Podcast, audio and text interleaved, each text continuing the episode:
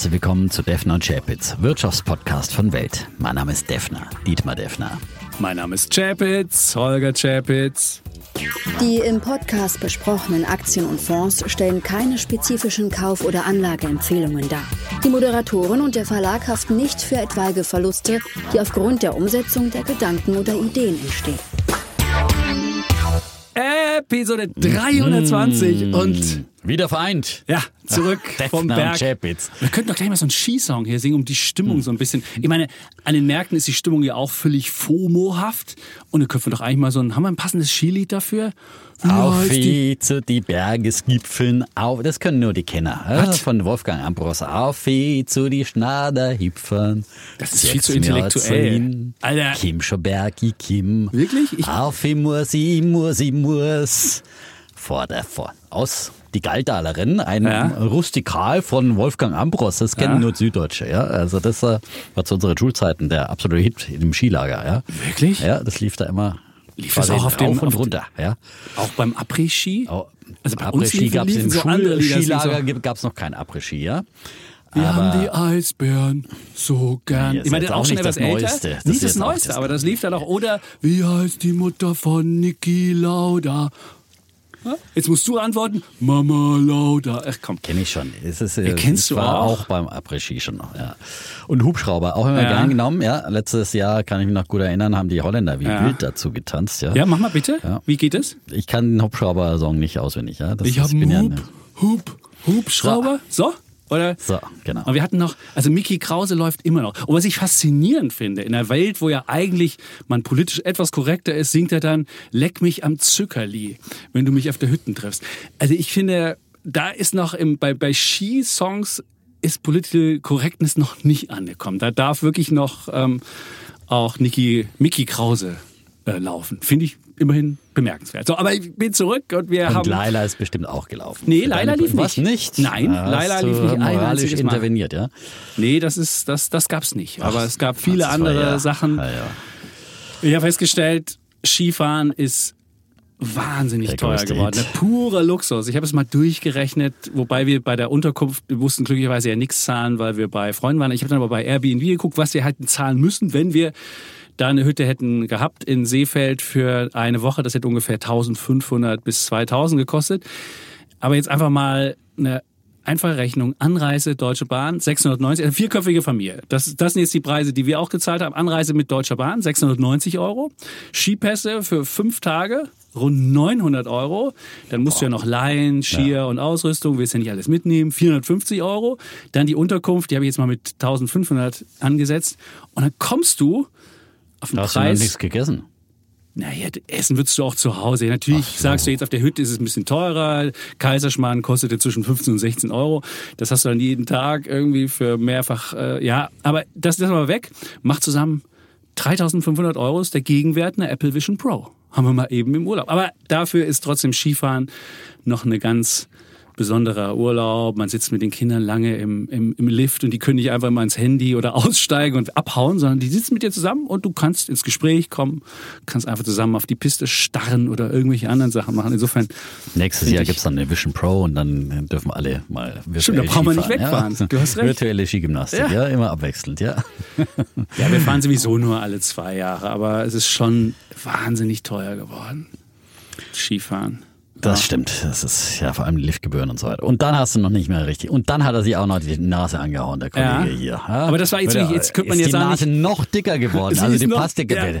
Das, Das da stimmt. wird der Glotzcast sprengen. Ja, da braucht er Nein, Breitbild. Das ist schon wieder ein bisschen Äh, abgeschwollen. Abgeschwollen. Ich hätte ja, die, die Geschichte ist ja so schlecht, dass ich überlegt habe, gibt's da nicht eine bessere? Habe ich irgendwie die Frau verteidigt gegen einen übergriffigen Ösi, aber das wäre natürlich politisch nicht korrekt.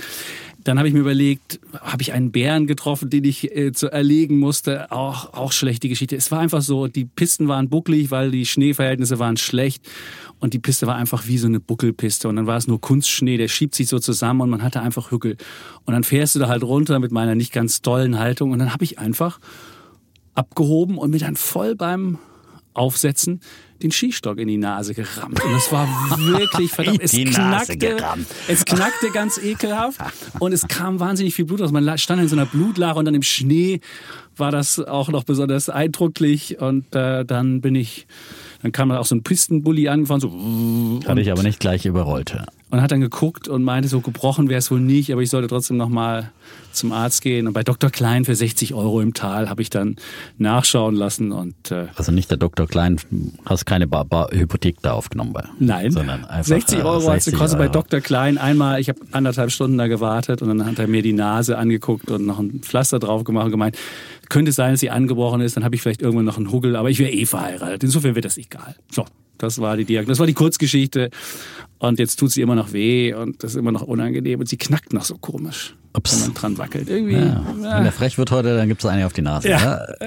Ja, so Ja, sieht's aus. insofern ähm, ist Skifahren ist ein sehr gefährlicher Sport, habe ich festgestellt. Ja, derweil, Happy New Year ins Asienreich, ja. Nicht nur in China wird ja Neujahr gefeiert, sondern in weiten Teilen Asiens. Mhm. Das Jahr des Holzdrachen hat begonnen, ja. Holzdrache? Und Holzdrache. Kein Dieses normaler Drache? Zeichen, Nein, es, es gibt ja immer die Tiersymbole und da Ja. gibt's ja immer noch die unterschiedlichen Elemente, ja. Danke, Ich zum. Beispiel bin ja Feuerpferd, das gibt's auch nur alle Mhm. 60 Jahre. Also gibt's ja diese Tierkreis-Symbole alle Ja. zwölf Jahre und dann gibt's ja jeweils noch mal vier Elemente ja, Mhm. Im chinesischen Horoskop. Feuerdrachen sind äh, Feuer, Feuerpferde, ja, Ja. wie ich. Was Etwas ganz Besonderes, ja. Okay. Die sind Revolutionäre, ja, und natürlich Mhm. auch. Ähm, der Holzdrache dagegen, der ist ähm, ein Zeichen, das steht für Kraft, Stärke und Energie und verspricht Glück und Wohlstand, ja.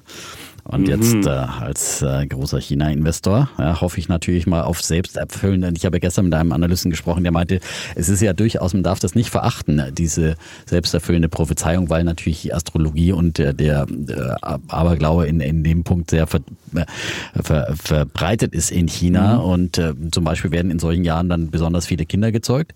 Ähm, und ähm, ist, Bei ist, Holzdrachen. Nein, weil es halt Ich dachte, Glück und Wohlstand wäre das. Geilste. Jetzt erklärst du mir, der Holzdrache Feuerpferd ist sowieso das Geilste. Da muss Ja, man aber noch bis 2026 warten. Ne? Okay. Bis das erste Feuerpferd nach meinem Nach Jahrgang Defner? wiederkommt. Nach Defner, ja. Das nächste, der nächste Feuerpferd-Jahrgang wird erst 2026 Wie wäre das, wenn du ja. noch 2026 Ein einen Feuerdrachen? Ich weiß, wir Ein wollen nicht, wir wollen nicht weiterreden, aber So. das wäre doch was, das wäre doch ein Ziel.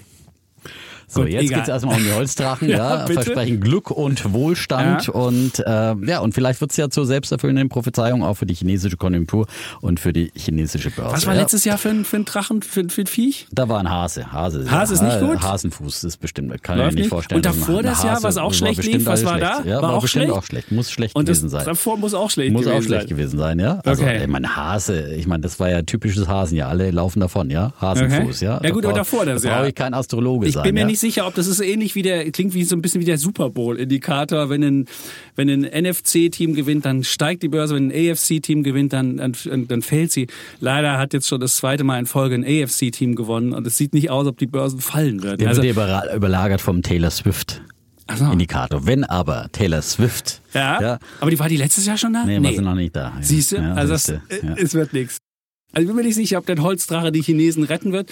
Der Trump hat ja schon coole Vorschläge gehabt. Er will, er will die gesamten Importe so hoch besteuern, dass dann irgendwie kein einziger Import mehr nach Amerika kommt. Und man fragt sich dann, wo die Ja, Trump Ähm, hat ja auch, ja, will auch die Russen äh, animieren, äh, die NATO-Staaten angreifen zu lassen.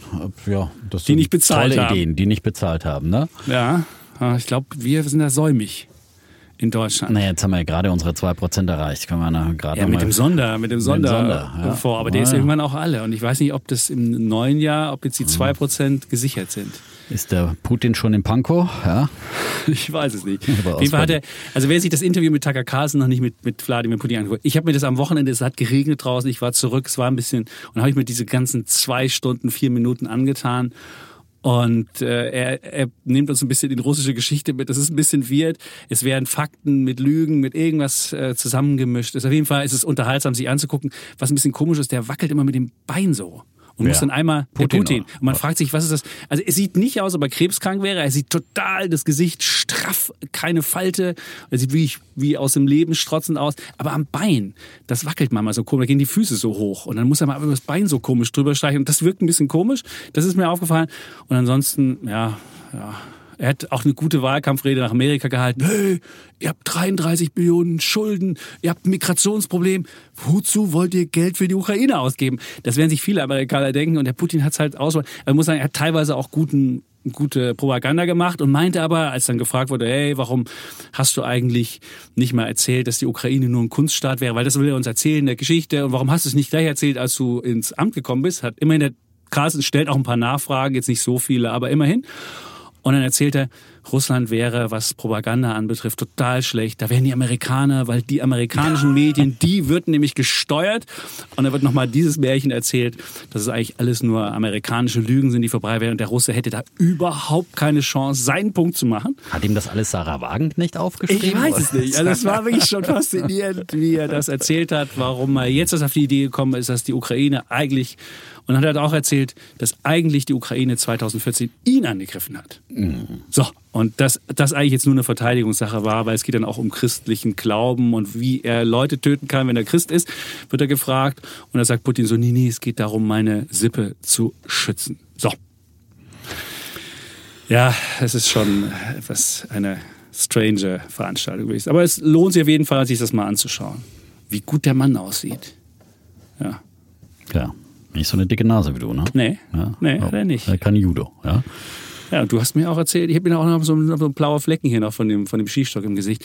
Und du hast mir erzählt, ich würde schon so Alterserscheinungen jetzt sehen. Das müsste ich mir auch mal lösen lassen. Vielleicht gucke ich mal an, wo der das gemacht hat. So, für den Glotzcast müssen wir auf jeden Fall ein bisschen ja. längere Maskenzeit einplanen, damit wir den, äh, den äh, Chapitz dann am Freitag wieder aufhübschen. Den gibt's dann ja. auch wieder am Freitag um 17.45 Uhr. Letzte Woche ist er ausgefallen, logischerweise, weil den gibt's nicht ohne Chapitz. Ja. Und ja, dann... Äh, Aber du hast, wir müssen kurz sagen, letzte Woche die Vertretung fand ich ähm, Herr Andreas Lipkow. Der war hier, hat, Buch, das, hat, ja. das, hat das ordentlich gemacht und hat schöne schön. Geschichten erzählt. Ja. Ähm, war, ja, also war ein Berliner. Ein bisschen eben, ne? Eben, ja. eben. Aber ich habe ja ständig mm gesagt. Das ist mir echt mm. sehr störend aufgefallen, ehrlich gesagt. Aber weil ich. Soll ich dir sagen, warum? Das ist über die Distanz, dann immer die Schalte. Nee, das, das ist deine, deine Rechengeschwindigkeit im Hirn ist zu niedrig. Ja, die ist auch und der hat so schnell geredet ja, genau. und dann musstest du immer ver ja, verarbeiten. Und während des Verarbeitens hat dein Prozessor. Mm. Ja, das ist wie so, wenn, wenn mein Prozessor. Alter, bau dir Nvidia-Chips rein, dann geht das schneller. Ich warte auf die, ja genau, auf den, auf den äh, Tass, äh, Musk, ja. Wie nee, heißt der Mast-Chip? Ja. Du meinst Neuralink. Neuralink. Ja, aber, ja. Das ist, aber das ist was anderes. Da geht es darum, dass dein Hirn naja, wieder irgendwie, dass du wieder was steuern kannst. Ich glaube, das kannst du noch. Es geht um die schnellere Verarbeitung von Informationen. Ja, da bin ich ein bisschen langsam. Aber mm. manchmal ist es auch gar nicht schlecht, wenn man ein bisschen mm. langsamer ist. mm. So. So, haben wir sonst noch was? Ich kann ja sagen, was ich gemacht habe. Ich habe meine Morphosis verkauft, weil ich denke mir, wenn dieser Deal irgendwie noch nicht durchgehen soll, vielleicht gibt es da irgendwelche Kautelen in diesem Vertrag drin, wo Novartis geschrieben hat, falls dann dieses Krebsmedikament, was ja irgendwo, wo die Ergebnisse rauskommen, dann doch nicht so gut ist, können sie vielleicht zurückdrehen. Ich dachte mhm. mir so, ja, war ja 65 Prozent äh, Annahme, Mindestannahmequote ja. und so weiter. Ja, das wollte ich nicht abwarten. Ich habe mir gedacht, oh, ich habe das jetzt zu 66 verkauft oder 65 ja, aber irgendwas. Bist du jetzt mit Gewinn rausgegangen wenigstens? Nee. Immer noch nicht? Nee. Aber ich, ich hatte das schon mental abgeschrieben. Ich habe die damals zu 300 gekauft, dann haben sie einen Aktiensplit gemacht. Mein Broker hat das auch völlig falsch berechnet. Die dachten, ich hätte einen Gewinn von 80 Prozent gemacht, aber habe ich nicht. Ich habe die für 300 gekauft abgezogen? und habe dann, nee, das war noch vor der, vor der Abgeltungssteuereinführung. Das war noch im Jahr 2000, als sie auf 1000 gehen sollte. Ich habe ja, sie für 300 ja. gekauft, weil ich dachte, sie geht auf 1000. Sie ist dann, Förtsch uns das versprochen Dann gab es ja? einen Aktiensplit und dann war sie auch mal wieder aber über meinem war, Einstiegskurs. Das war schon 300, war schon ziemlich annähernd der Höchstkurs. Nee, 400 waren sie dann. Das war 400. Der, ich hatte, ich hatte zwei Tage, ich hatte zwei Tage mit richtig guten Kurs gewählt und fühlte mich wie der, wie der Morphosis-König. Und das war aber für eine relativ kurze Sache. Dann gab es noch einmal den Anstieg wieder auf 112. Das war ja dann umgerechnet wieder knapp äh, 390. Also war ich auch wieder im Plus. Das habe ich aber nicht rechtzeitig verkauft. Dann ging es ja wieder runter bis auf weiß ich nicht, 10, was dann umgerechnet 30 war. Und jetzt dachte ich so, hey, ja. 65, das sind umgerechnet. Ja, die 3 Euro brauchst du dann auch nicht mehr aussetzen, nee, weil auf 1000 genau. geht's und jetzt nicht ist ein Risiko ja. drin. Und dieses genau. Risiko, es kann natürlich auch das, das andere Risiko, dass jemand anders kommt und mehr bietet, aber ah, nee, hm. nee. Das glaube ich das ist sehr unwahrscheinlich. Ja, und ja. dass es dann nochmal auf, auf 300 oder auf 1000 geht. Gell? Das habe ich gemacht. Bernd Förtsch damals legendär in der Sat 1 Dreisat. Dreisat, Dreisat, Dreisat Börse, genau. Auch eine legendäre Sendung. Und der hatte den Status, dass er seinen Porsche direkt vor der Tür parken durfte. während andere zum Parkplatz fahren mussten. Aber er fuhr direkt vor. Das habe ich dann bei Springer auch mal gemacht. Mein Fahrrad immer direkt vor der Tür. Ich dachte, ich mach Macht er immer noch, der Chipitz. Nee, mittlerweile irgendwann Tripits. kam dann ein Wachmann raus und meinte, auch für sie nicht. Ich guckte ihn an und dann wusste ich, hm, gut, und jetzt steht das Fahrrad eben nicht mehr direkt vor der Tür. Ja, so ein Fahrrad ist ja auch nicht sehr repräsentativ. Gut. So, andere Hast du was gemacht? Nicht. Ich habe auch nicht vor der Tür geparkt. Nein, hast du irgendwas gemacht? Äh, weil Ja, hier, wir hab haben doch ein hier FOMO, es läuft doch hier gerade alles. Ja, ich bin ein bisschen, habe ein bisschen wieder Position aufgestockt Ja. teilweise, ähm, also immer im Trading, im Trading Depot. Und Ja. ich habe tatsächlich in meinem realen Depot habe ich äh, mir jetzt äh, äh, Drone Shields, äh, die ich äh, zur, zum Jahresanfang vorgestellt habe, und die sind auch richtig abgegangen. Ja. Äh, die hatte ich damals leider noch nicht mehr geholt gehabt. Ja, äh, Drone Shields. Okay. Und äh, die hatte ich bei den Ideen für 2024 mit dabei. Ja. Und die haben jetzt fast äh, 100 Prozent gemacht seit Jahresanfang. Und äh, also Drohnenabwehr äh, Systeme liefern die und es ist vor allem, ja, genau, also nicht so Kanonen, mit denen man 89 Prozent jetzt aktuell year to date. Und ähm, die hat der Aktionär letzte Woche auch vorgestellt. Und Okay. ja, ähm, haben einen Lauf. Na dann. Ja, bin ich. Äh, Guck dir den Chart an, das sieht fast aus wie Nvidia. Wow. Ja.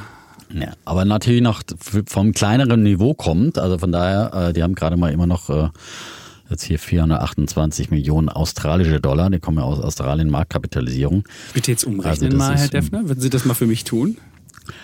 Keine Ahnung. Weil ich ja. dich lieb hab, ich guck für dich nach. Guckst du ich bin ja. echt ein netter Ja, Kerl. Ich sag dir das in Euro. In Euro sind das schmale 259,4 Millionen Euro. Was so ein australischer Dollar alles wert ist. Ne? Ja? Hätte ich hätte ihn für geringer befunden, aber gut. Ja, das hast du gemacht. Noch irgendwas?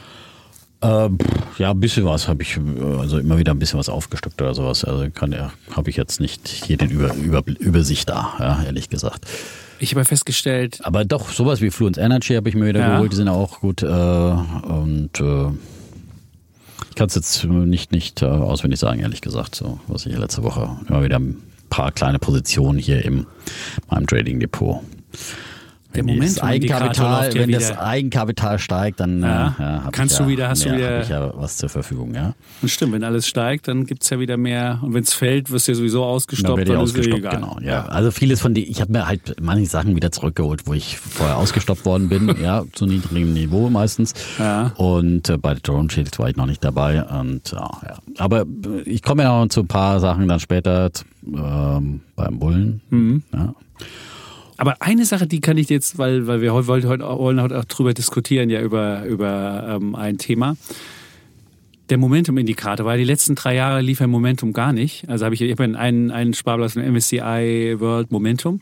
Und dann habe ich in den letzten Jahren immer billig Momentum eingesagt und jetzt ist der Momentum komplett explodiert. Und da habe ich wieder festgestellt, wie geil eigentlich ein Sparplan funktioniert, wenn das Ding erstmal wie tot am Loch die ersten Jahre liegt, wenn man anfängt und dann am Ende hin, gut, jetzt ist noch nicht mein, mein Ende ist noch nicht gekommen, nach Wer oben weiß. geht. Ja, Wenn weiß ich die. Nase anschaue, war es äh, knapp daneben. Ja? Knapp- knapp vorm Ende. Äh, hätten sich die Erben schon mal gefreut. Ja, So. Morphosis und der Momentum-Sparplan. Ja, also. zack.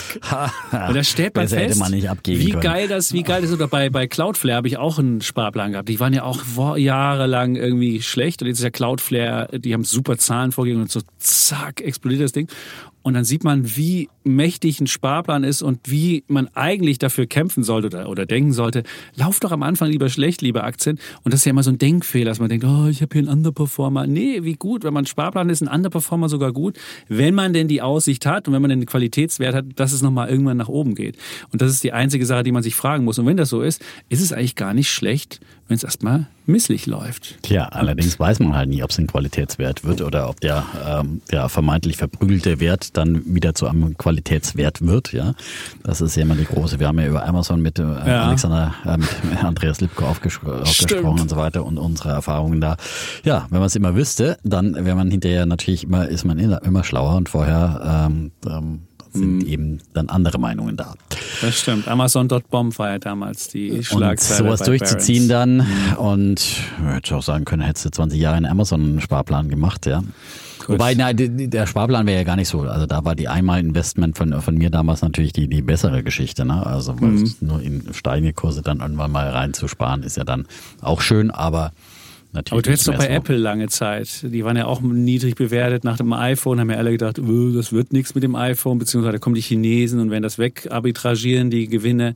Und ein Hardwarehersteller hat noch nie Gewinne gemacht. Und dann hättest du auch für viele Jahre Apple billig einsacken können. Man sieht ja. das bei so vielen Sachen. Also wenn man sich denkt, dieses Unternehmen oder diese Sache, das wird noch irgendwas, dann sollte man wirklich dabei bleiben. Aber man muss halt wirklich immer sein Research machen und sich fragen, hab ich, bin ich da noch auf dem richtigen Schiff oder fährt der Dampfer möglicherweise woanders lang?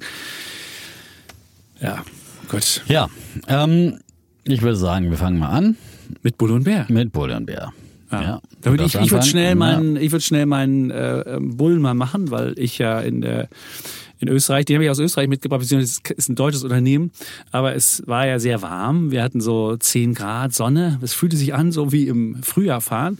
Und damit überhaupt da richtig Schnee lag, braucht es die Beschneiungsindustrie und die Beschneiungsindustrie ist äh, ja omnipräsent auf ganz vielen äh, Pisten weltweit. Ist also ein Wachstumsding. Äh, und habe ich natürlich geguckt, ist das alles börsennotiert? Marktführer ist Techno Alpin. Die haben sich irgendwann mal von Johnson Controls die Beschneiungstochter gekauft. Also Johnson Controls ist ja so ein Wärme-Kälte-Experte aus Amerika. Die hätte man ja kaufen können. Aber die haben die Tochter leider an Techno Alpin verkauft. So ein italienisches Privatunternehmen aus Bozen. Also die kann man nicht machen. Sulfak ist der nächste ähm, aus Österreich. Auch nicht börsennotiert. Aber dann habe ich weitergeguckt und dann bekam ich fest, diese Pumpen, die da drin sind. Und man muss ja da das Wasser teilweise aus dem Tal nach oben pumpen, ist ja sehr energieintensiv auch. Die kommen von KSB. Und KSB ist so ein Pumpenhersteller aus Frankenthal besteht auch schon seit 1800 irgendwas, also ein Traditions, ist ein Hidden Champion, ist gerade in den ähm, S-DAX aufgestiegen und damit so ein bisschen in die äh, in Visibilität bekommen. Und äh, ich muss gestehen, ich habe von dem Unternehmen jetzt nicht wirklich Ahnung und kann jetzt nicht wirklich sagen, ob das ein cooles Teil ist, aber es scheint so ein Hidden Champion zu sein, den man bisher noch nicht so richtig ähm, gekannt hat. Und ähm, es gibt auch nur drei Analysten, die den ganzen covern. Die haben alle drei eine Kaufempfehlung, beispielsweise ähm, die Landesbank Baden-Württemberg, Kursziel 600, die notiert ist bei 574 oder so. Also da ist noch, da scheint auch noch ein bisschen was äh, drin zu sein.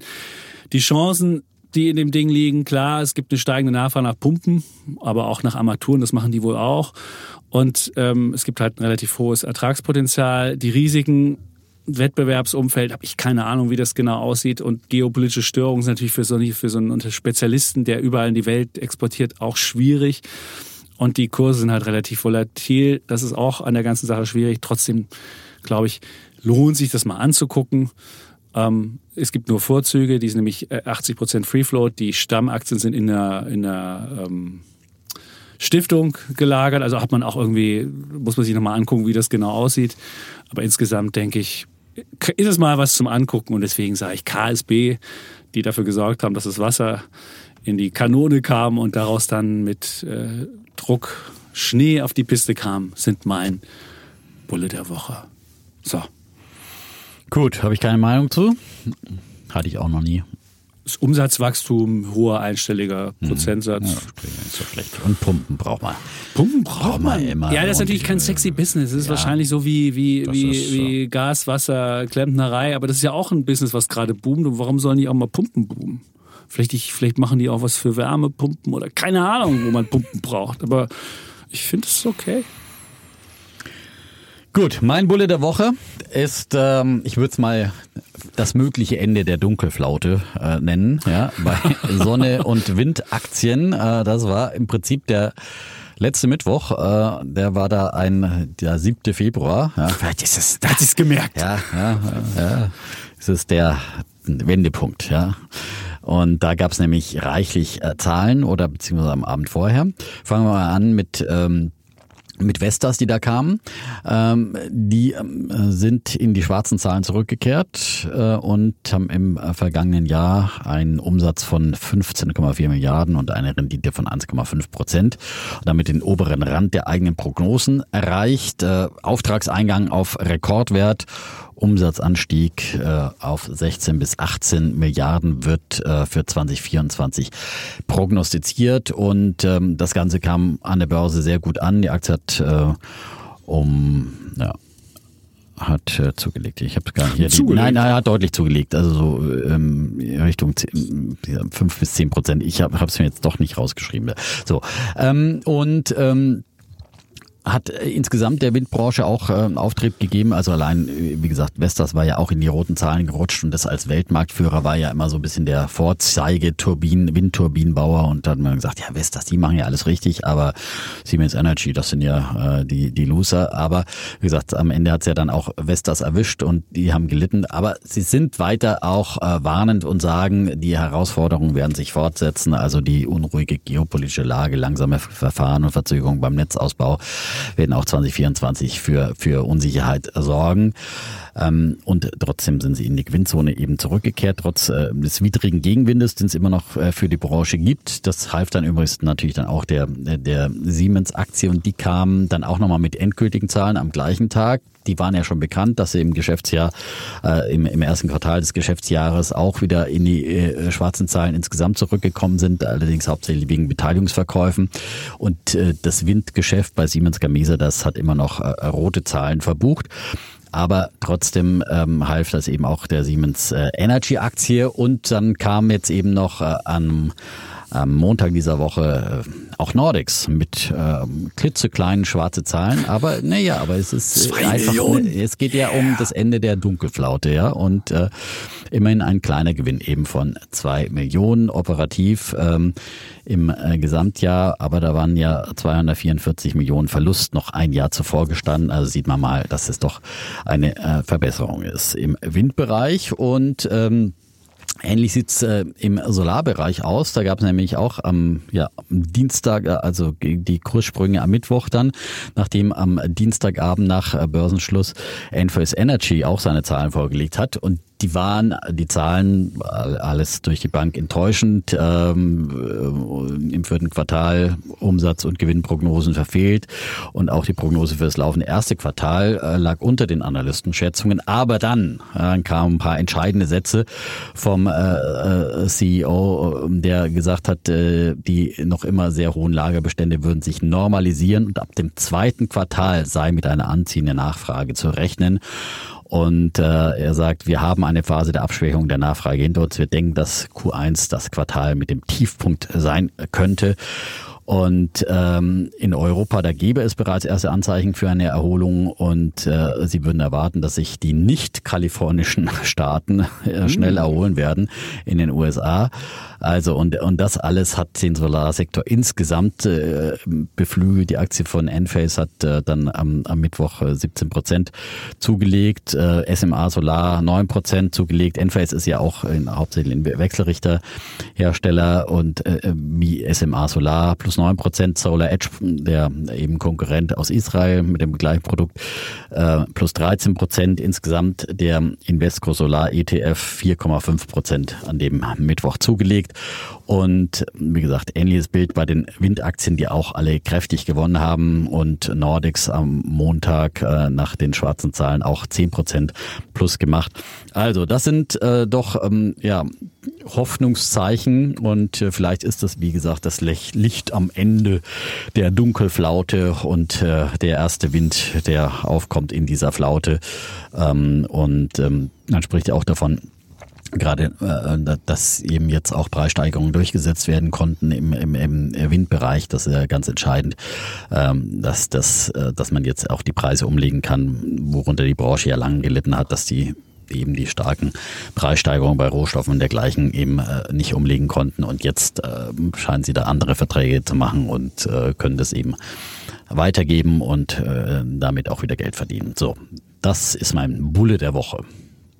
Und ich bin jetzt? investiert in in der Bulle der Woche für Solar. Die grünen Aktien. Nein, Wind oder grünen, Solar? Oder, Wind mach, und oder, Solar, ma- oder machst du, oder machst du vielleicht den äh, iShares Global Clean Energy oder nein, willst nein, du lieber nein, den? ich habe jetzt für Wind und Solar Du willst- ganz konkret. okay. Nein, der iShares Clean Energy ist jetzt du nicht nehmen? nicht Du wirst also an den, der Stelle. den Solar nein, und äh, den, den Wind-ETF nehmen. Nein, ich habe jetzt, ich habe jetzt sage jetzt genau die, die ich genannt habe. Äh, äh, Wie gesagt, Wind- und Solarbranche. Ja. Für die gibt's den Bullen der Woche.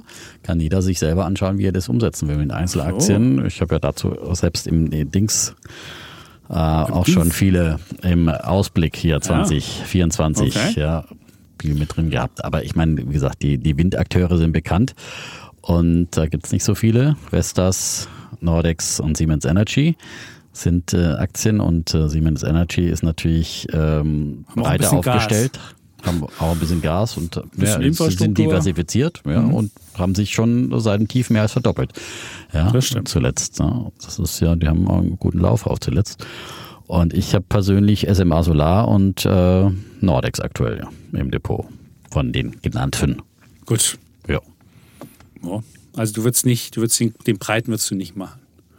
Ist also wie gesagt, Weil viele ja fragen jetzt, Nein, wie aber kriegen das umgesetzt? Nee, ja, Invesco, ja, wie gesagt, ich habe ja ähm, im äh, den 24 Ideen, da habe ich ja zum einen den Invesco Solar als Idee genannt, Ja. dass äh, gerade Solar wiederkommen könnte. Ähm, bisher ist es ja nicht, noch nicht geschehen.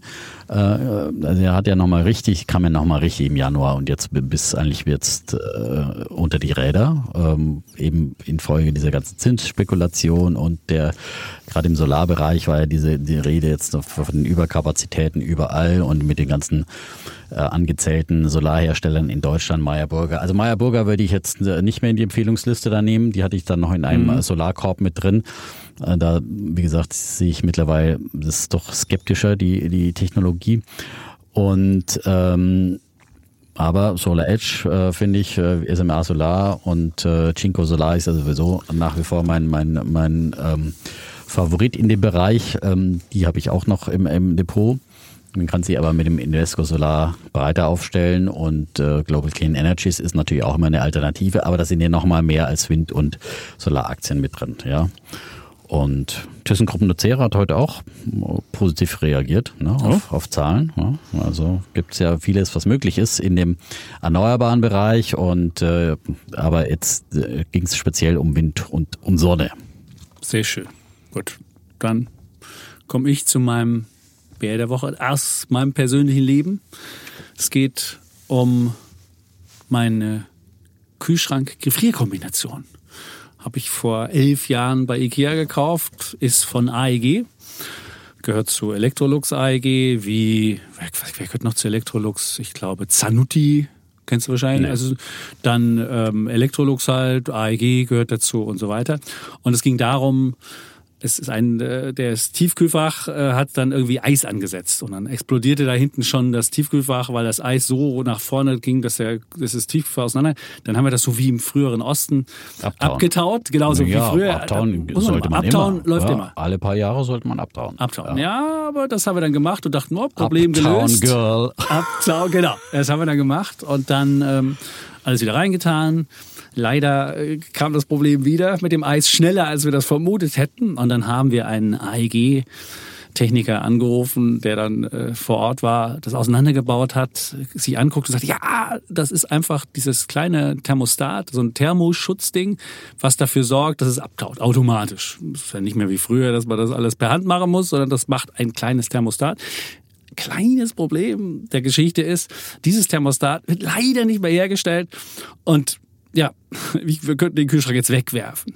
Und es ist, alles funktioniert noch bestens. Der Kühlschrank sieht super aus. Wir haben mal das Gemüsefach, mussten wir einmal mal neu kaufen, weil irgendwie das abgebrochen war, weil man ja gern mal den Kühlschrank zumacht, wenn das Gemüsefach noch ist. Zumindest machen die Kinder das gern. Aber sonst wirklich top. Und die, die, die, in der Tür waren mal so ein paar Seiten äh, kaputt gegangen. Auch konnte man nachbessern.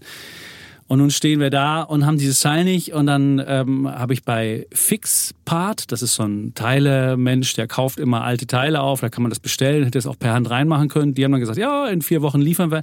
Dann haben die irgendwann festgestellt, können wir doch nicht liefern, gibt's nicht mehr. Bitte melden sich beim Hersteller. Ich habe dann beim Hersteller angerufen und dann habe ich mich mal ein bisschen umgeguckt beim Hersteller und dann rühmen die sich Ökopionier AEG seit über vier Jahrzehnten ihre, unser grüne, unser grünes Gewissen, ihre Zukunft. Und sie kriegen es nicht mal fertig, ein Teil, was wirklich elf Jahre alten äh, Tiefkühlfach ist, einfach mir zu organisieren oder das noch herzustellen, sondern die haben ich würde fast sagen, es gibt wahrscheinlich viele Hersteller, die es genauso machen, wo dann ein Teil nicht mehr gibt und du das gesamte Ding wegwerfen musst. Und für mich ist sowas ich muss gestehen, hat das mit, weder mit Grün noch mit nachhaltig zu tun, weil der Kühlschrank hat auch eine relativ hohe Energiestufe. Also nicht mal so, wenn wir den jetzt rauswerfen würden, dass wir dann sagen würden, naja, innerhalb von zehn Jahren haben wir das wieder, die Ökobilanz wieder aufgefrischt, weil wir dann ja ähm, eine bessere Energiestufe hatten. Der war auch schon relativ gute Energie und alles.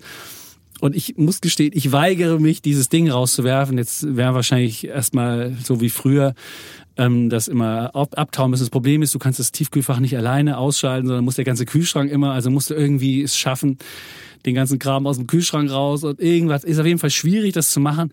Aber ehrlich, lieber AEG oder Electrolux, wie er heißt, so geht nicht Nachhaltigkeit. Und ich finde, wer sich Nachhaltigkeit rühmt und dann so einen Abfuck organisiert, der ist für mich nicht nachhaltig, sondern einfach nur gewinnorientiert und macht nur bunte Broschüren.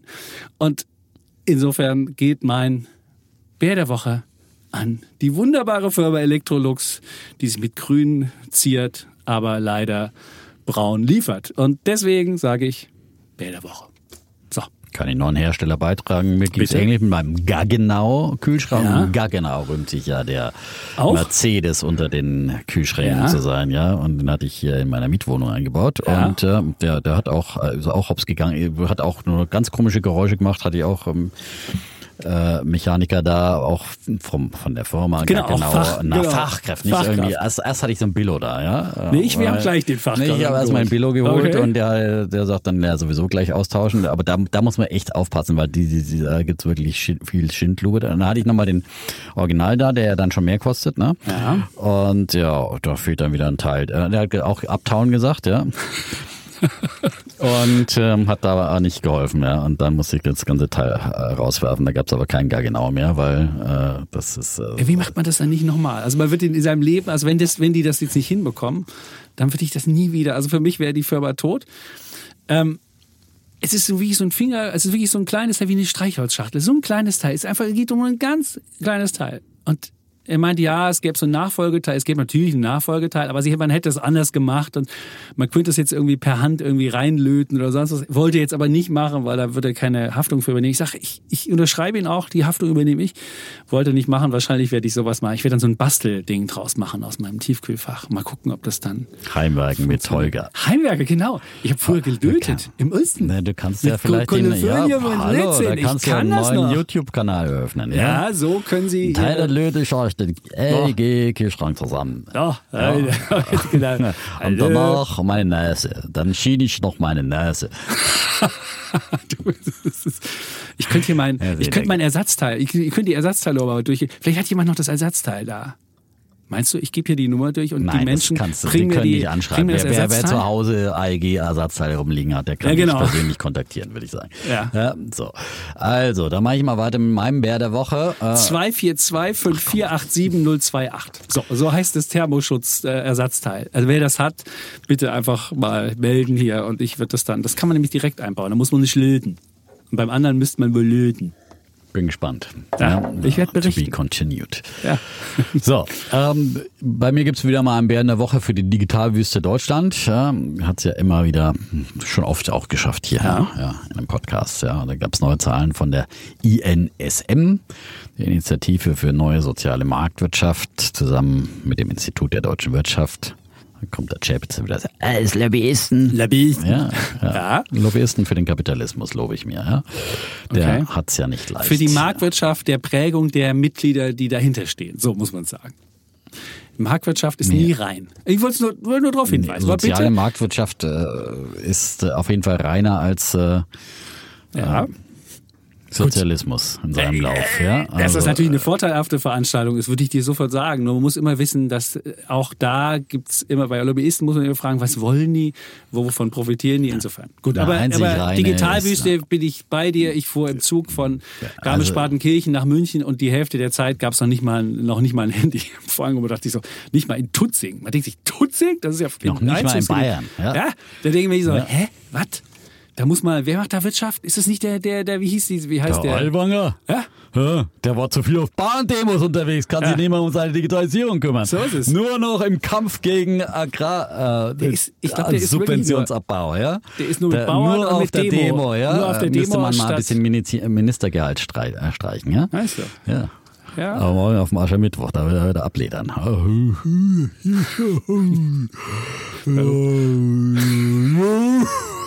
So, also. So ist der Hubert. Okay, wusste so ich ist der Hubert. Da kann man Ja, sich gut. nicht um die Digitalisierung kümmern.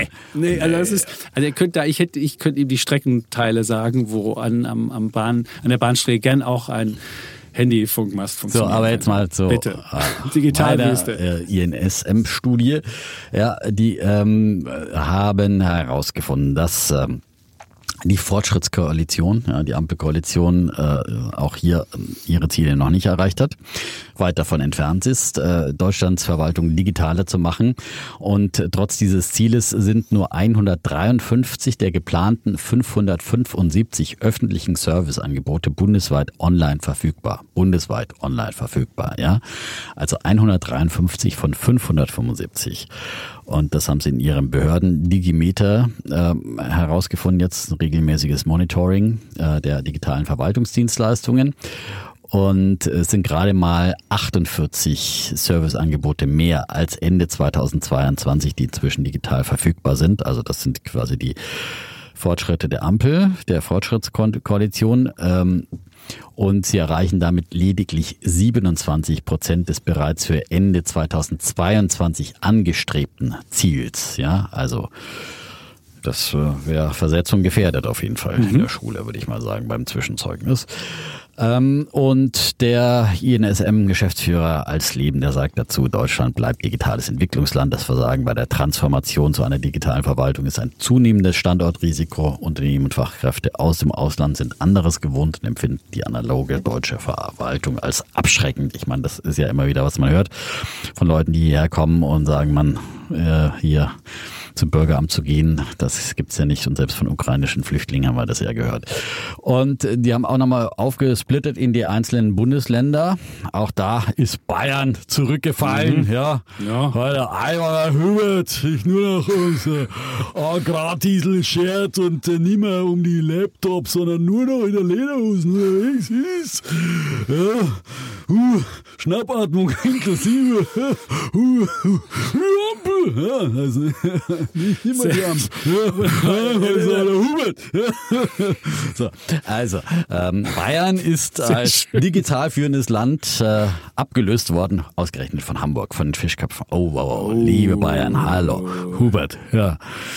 Ähm, Wer, wer regiert denn da in Hamburg? in Hamburg Wir hatten die die- SPD. wir hatten die- Tschirner. Tschir- Tschir- nein, Tschir- Tschir- Tschir- ja, wie heißt er? Tschentscher? Tschentscher. Tschentscher. Tschentscher. Tschentscher. Nora Tschirner, das ist die Schauspielerin. ja, Das ist was ja, anderes. Tschentscher, Tschentscher. Ja, ja. Ich wusste irgendwas mit hier. Ja.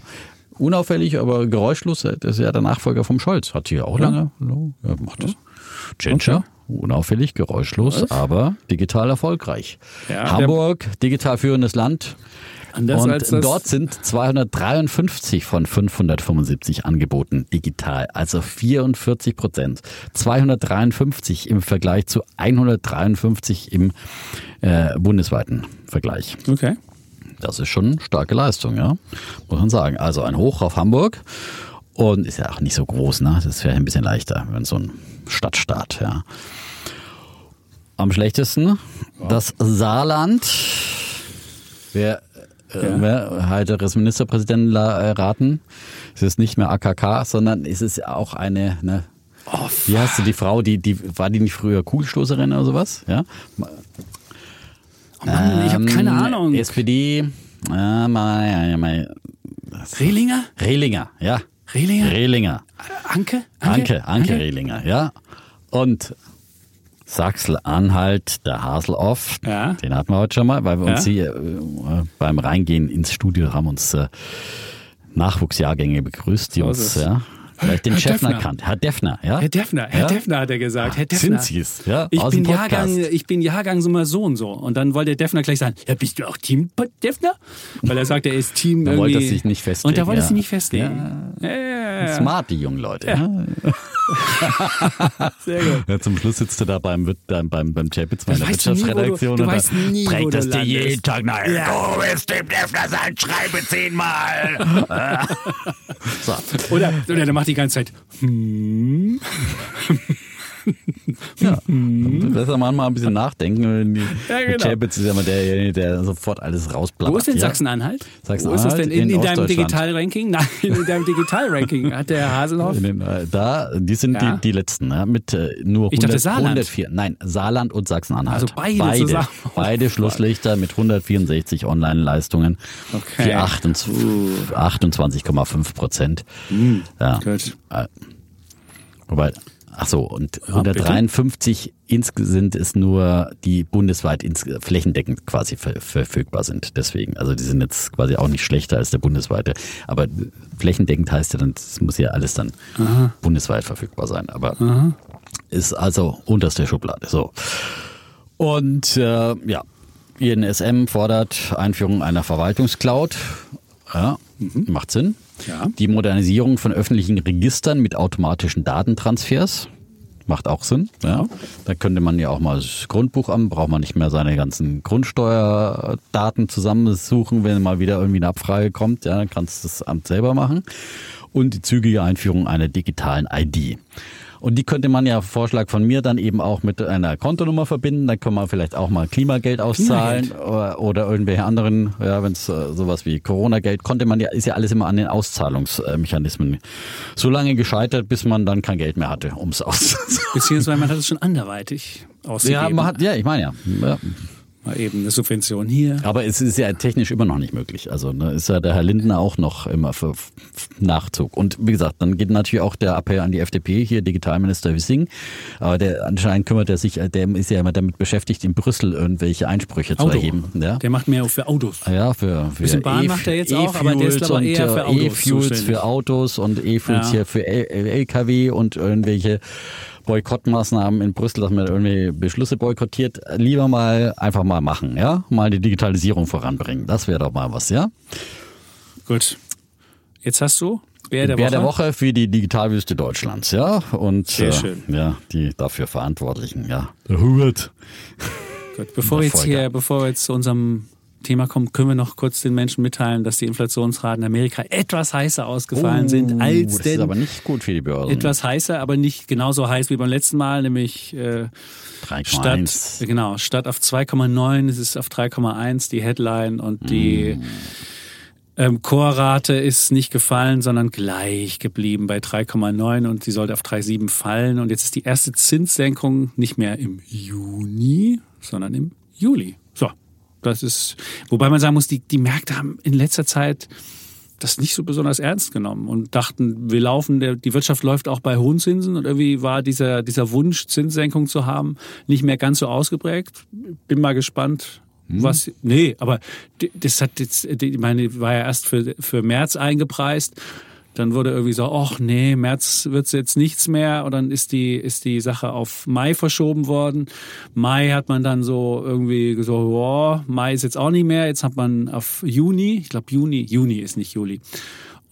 Mal sehen, ob die, wie die Märkte darauf reagieren. Also zumindest die März-Mai-Dingens hat Naja, nichts gemacht. Der DAX ist schon mal ein bisschen stärker abgeschmiert jetzt. Ja. Der ist jetzt ein Prozent im Minus nach den Daten. Vorher war ja Okay. ungefähr ein halbes Prozent im Minus.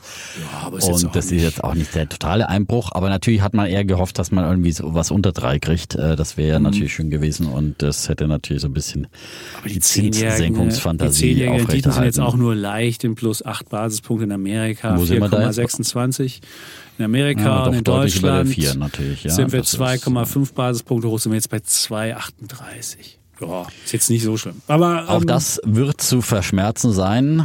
Ähm, beeindruckend ja heute die, die Schweizer Inflation. Ja. ja, sagen Sie bitte. Die ist auf 1, auf, ich glaube auf 1,3 gefallen. Ich äh, Okay. okay. jetzt noch richtig im Kopf.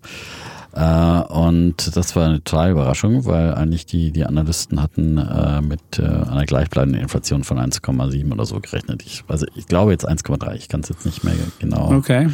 Ich hab's gerade nicht. Ich schaue nochmal nach. Ja, Machst wenn wir hier nichts Falsches verkünden. Schweiz. Bitte. meine Damen und Herren. Ja, und da ist auf gerade- jeden Fall dann der, der, der Euro äh, zum Schweizer Franken äh, deutlich angezogen und ähm,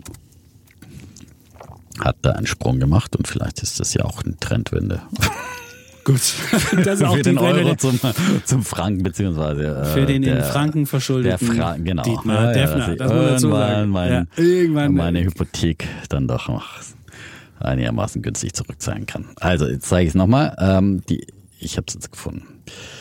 Die Inflation ist auf 1,3 Prozent, hatte ich richtig in Erinnerung, äh, im, im Januar gesunken. Die Ökonomen hatten einen gleichbleibenden Inflationsrate von 1,7 Prozent erwartet in der Schweiz. Und daraufhin hat der, der Franken, wie gesagt, einen Sprung, also aus Frankensicht jetzt nach unten gemacht, aus Euro-Frankensicht nach oben. Ja. Sind wir wieder Parität oder haben wir noch Nee, nicht? das ist immer noch weit entfernt. Ey, also nicht. auf äh, 0, äh, 94, 93 äh, gestiegen, also so auf knapp, auf knapp 95 Wir sind echt Repli. Ja, so weit wir unten. waren jetzt bei 93. Wir waren doch in Davos, da waren wir annähernd auf Tiefskurs. Also oder waren wir auf, also sind wir noch ein bisschen tiefer gegangen. Wir sind waren bis noch auf, tiefer ja, gegangen. Ja, bis auf so 93 Repli unten oder sowas, ja, der Euro jetzt zum, zum Franken.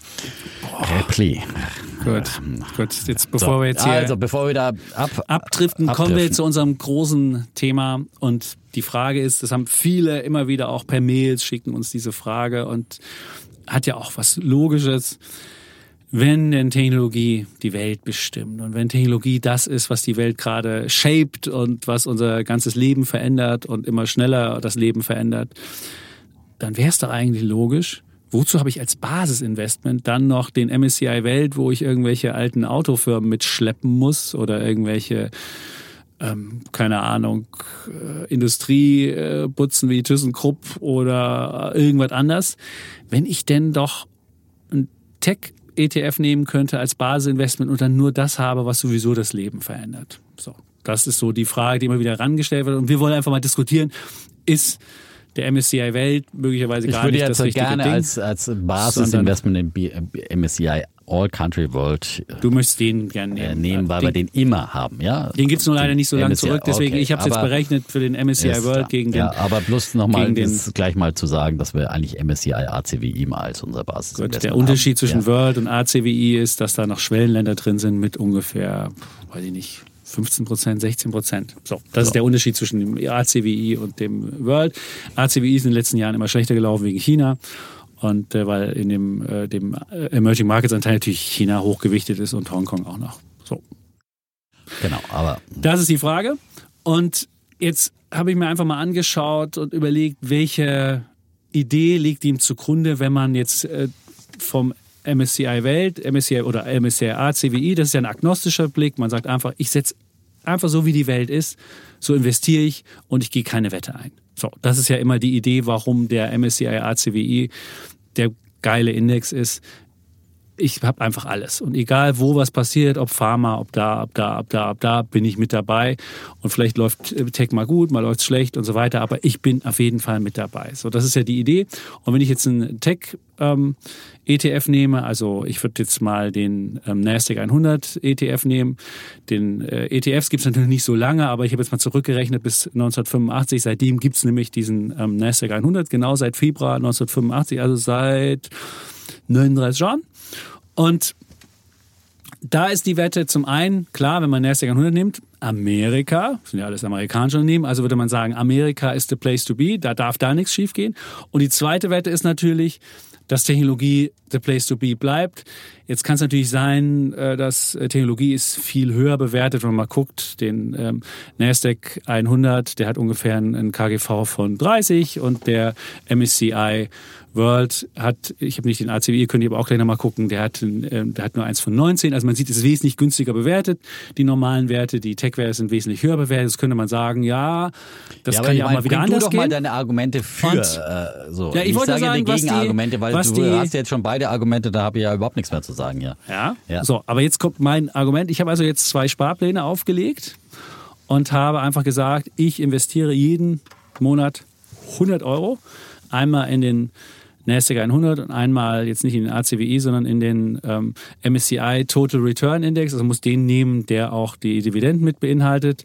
Beim NASDAQ 100 spielt das nicht so eine große Rolle, weil da gibt es nicht so viele Dividenden. Und wenn ich da also jetzt ähm, seit 1985 im Februar angefangen habe, habe ich also 468 Monate 100 Euro reingepackt. Ich habe also 46.800 Euro investiert. Und jetzt kommt Trommelwirbel. Beim Nasdaq 100 Sparplan habe ich aus diesen 46.800 einen Wert von 1,289 Millionen gemacht. So. Und beim MSCI World mit Dividenden habe ich 283.545 gemacht. Und man sieht, es ist ungefähr fünfmal mehr macht eine Rendite, wenn man das jetzt mal jährlich runterbricht. Man kann ja auch einfach mit Zinsen berechnen, kann man einfach sagen, ich habe so und so viele Monate, ich habe die Anfangssumme so, Endsumme so, dann rechnet er einem aus, was die annualisierte Rendite ist. Die ist beim Nasdaq 100 13,4 Jahr für Jahr, 13,4 wenn ich äh, den, den, äh, wenn ich am Anfang angelegt hätte und äh, jetzt gucken würde, wäre sie 14,4, aber ich habe ja durch den Sparplan nicht sofort alles angelegt, sondern über Etappen. Insofern muss ich sagen, das ist schon eine ziemlich geile Rendite. Mhm. Und beim ähm, MSCI World, wenn ich da von Anfang angelegt hätte, hätte ich ungefähr 8, irgendwas gehabt. Jetzt habe ich ja nicht von Anfang an angelegt, sondern immer nur in Etappen, habe ich 7,8 Prozent gemacht pro Jahr. Das ist okay. Jetzt kann man natürlich sagen, Schwankung ist natürlich beim einen mehr als beim anderen. Das kannst du mir gleich noch erzählen, klar. Jetzt habe ich auch nochmal geguckt, wenn ich jetzt in einem ungünstigen Zeitpunkt gekommen wäre und gesagt hätte, okay, Oktober 2022, da war ja der MSCI, äh, war ja der, der NASDAQ 100 relativ weit unten. Und wenn ich da geguckt hätte, hätte ich nur 824.000 gehabt und hätte nur eine jährliche Rendite von 12,3 gehabt und beim also ähm, 1,1 Prozentpunkte über die gesamte Strecke weniger, weil äh, der Index gerade abgeschmiert wird. Also man sieht, welche Wirkung das erzielt, wenn am Ende eine Auszahlung da was schief läuft. Aber wenn ich mir dann guck, angucke, den MSCI World, hätte ich 6,9 Prozent gemacht, also 0,9 Prozentpunkte weniger. Also es wäre auch nicht so viel geiler gewesen, weil nämlich auch der MSCI World aus vielen Tech-Unternehmen mittlerweile besteht. Und deswegen ähm, hätte das jetzt nicht einen großen Unterschied gemacht. Jetzt habe ich mir angeguckt, äh, jetzt kann man ja argumentieren, möglicherweise, es sind 40, aha. es sind 40, es sind 40 Jahre einfach Tech-Werte sind einfach, haben einfach mal eine Outperformance gehabt und irgendwann muss das mal wieder aufhören, diese, diese Tech-Werte-Geschichte. Kann man ja, kann man ja argumentieren. Aber ich habe mir mal einfach angeguckt, die, welche Tech-Werte immer oben standen in den, in den Listen. Man kann ja sagen, 19, da, da geht's bei Bloomberg, kann ich zurückgucken bis 1992 und habe immer geguckt, was sind denn die, die, die wichtigsten Tech-Werte? Und wenn ich mir das anschaue, sehe ich, dass dieser NASDAQ 100 ETF sich immer wieder neu erfunden hat. Da gab es mal oben IBM, da gab es mal oben AOL, da gab es mal oben, also es gab wirklich, oder Cisco war mal oben. Einer, der relativ immer wieder auftaucht, war Microsoft, die waren eigentlich immer oben. Also es gab mal ein bisschen weiter unten und so weiter. Aber auch diese, es gab Unternehmen wie WorldCom, die, die, die pleite gegangen sind. Es gab Xerox, die dabei waren. Es gab ganz viele, ganz viele andere Firmen, von denen man heute gar nicht mehr, die man heute gar nicht mehr kennt. Und man sieht, also auch bei diesem, bei diesem ähm, Tech-ETF, kann man jetzt nicht sagen, das war halt 40 Jahre geile Sache und äh, deswegen, und die ist irgendwann vorbei und dann gehen die alle pleite, sondern man hat festgestellt, das erneuert sich von alleine. Und so hat man auch im Tech-Bereich eine gewisse Diversifizierung. Und klar hat man, wenn man schaut, zwischen 2000 und 2015, man hatte erst 2015 wieder den Höchststand von 2000 und 2000 wieder zurück erreicht und mittendrin war es bis 80 Prozent niedriger. Ja, ist ein Einbruch gewesen, aber da kommt wieder das Ding, was ich ja vorhin schon erzählt habe mit meinem Momentum-ETF. Wenn ich dann über diese langen Jahre immer wieder günstig mir den Kram einkaufe und ähm, jetzt nicht einen, Verkauf, nicht einen Verkaufsdruck habe und nicht weiß, ich muss jetzt morgen verkaufen, dann ist es ja sogar gut, wenn ich günstig reinkomme. Und am Ende war es immer so, dass der, dass es zwar mal eine saure Gurkenzeit gab, aber immer wieder die Tech-Werte richtig explodiert sind am Ende. Und jetzt kann man natürlich sagen, Timing is a bitch und es ist schwierig. Aber wenn ich jetzt mal sage, ich habe immer, ich kann meine Auszahlung, ich muss dann immer alles sofort auszahlen. Wer natürlich sofort auszahlen muss, da kann es natürlich total schief gehen. Aber wenn ich sage, ich will das als Altersvorsorge machen, könnte man sich vorstellen, wenn man Teilauszahlung hat, dann hat man halt nicht eine gewisse Summe, die man, die man fest rechnen kann, sondern sagt halt, ich nehme halt einen bestimmten Prozentsatz und wenn dann halt gerade niedriger steht, dann habe ich halt weniger zusätzliche Rente. Das ist eine Unsicherheit, aber dafür habe ich eine wesentlich höhere Renditeerwartung und Rendite und Risiko, klar, geht ja immer miteinander. Und wenn ich mir das insgesamt anschaue, ähm, ja, kann ich nicht anders sagen, als selbst, selbst in den schlimmsten Zeiten ist dieser, dieser Sparplan, der 1985 gestartet worden ist, nie unter meinen äh, Einstiegskurs gekommen. Klar, weil 80er, 90er Jahre gute Jahre waren. Wie war nochmal die Monatsrate? 100. 100. Ich habe 100 Euro genommen. 100 Euro. Und ähm, deshalb ähm, muss ich gestehen, ist es ich werde jetzt meine Sparpläne nicht umschichten und werde trotzdem meinen MSCI, äh, nee, ich habe ja ein, ein, ein, ein FTSE All habe ich ja, das behalte ich auch und so weiter. Aber ich könnte jeden verstehen, und das ist vielleicht mein Plädoyer, der jetzt sagt, ich weiß, welche Wetten ich eingehe, ich weiß, was die, die, dass ich auf Amerika setze und Technologie und dass es natürlich Wetten sind. Aber ich würde jetzt nicht sagen, dass es so absoluter Blödsinn und so weiter. Was ich, wo ich vorwarnen würde, wäre natürlich, dass man nicht irgendwie kleine Tech-Buden nimmt. Also muss wirklich dann ein MSCI, also einen, einen Nasdaq 100 nehmen. Also es gibt ja auch noch andere S&P Technologies. Da sind, der ist hoch konzentriert. Da sind irgendwie, da machen nur drei Unternehmen 50 Prozent aus. Das würde ich nicht machen. Ich finde der Nasdaq 100, da sind ja auch noch andere Werte drin, sogar ja, jetzt, äh, Sachen drin. Aber das ist wirklich ein, für mich angekommen. der Index, der so diversifiziert ist, dass ich ähm, da das auch als Basisinvestment mir durchaus vorstellen kann, mit natürlich Risiken, mit einer mit einer Ja, jetzt Sache lass mich halt dann wenigstens noch die Risiken sagen, weil sonst habe ich so. ja gar nichts mehr zu sagen. Es ist ja äh, ein Monolog. Ähm, aber es hat ja viel Richtiges, also da, da kann man ja auch gar nicht so viel dagegen sagen, weil erstmal bin ich ja hier äh, von Anfang an angetreten und habe die Tech-Werte hochgehalten, als äh, der Kollege Chapitz immer wieder alles Mögliche unterjubeln wollte. Und äh, du hast Schrott-Tech gemacht. Das wollte ich nicht nein, machen. Ich ja, wollte keine, nein, ich wollte jetzt nicht irgendwie die nein, Jumias und die die die E-Hangs und so weiter. Das, hat nichts mit dem Tech zu tun, was ich hier nein, vertrete. Ja, das wollte ich nur kurz einwenden. Nein, aber wir haben ja auch schon äh, über äh, Technologie gegen äh, Value und so weiter äh, gestritten äh, jahrelang und ähm, auch in, in, in schlechten Phasen, ähm, ob man jetzt überhaupt wie wie es an Aktienmärkten weitergeht und der Untergang Amerikas, der wurde auch schon oft äh, hier vorhergesagt. Also, ähm, aber das nur so ähm, nebenbei und äh, wir sind jetzt im Nasdaq also kurz vor Rekordhoch und äh, das ist jetzt natürlich dann eigentlich sozusagen wieder auf jeden Fall ein ungünstiger Zeitpunkt, äh, um äh, darüber nachzudenken, hier einen Sparplan aufzulegen.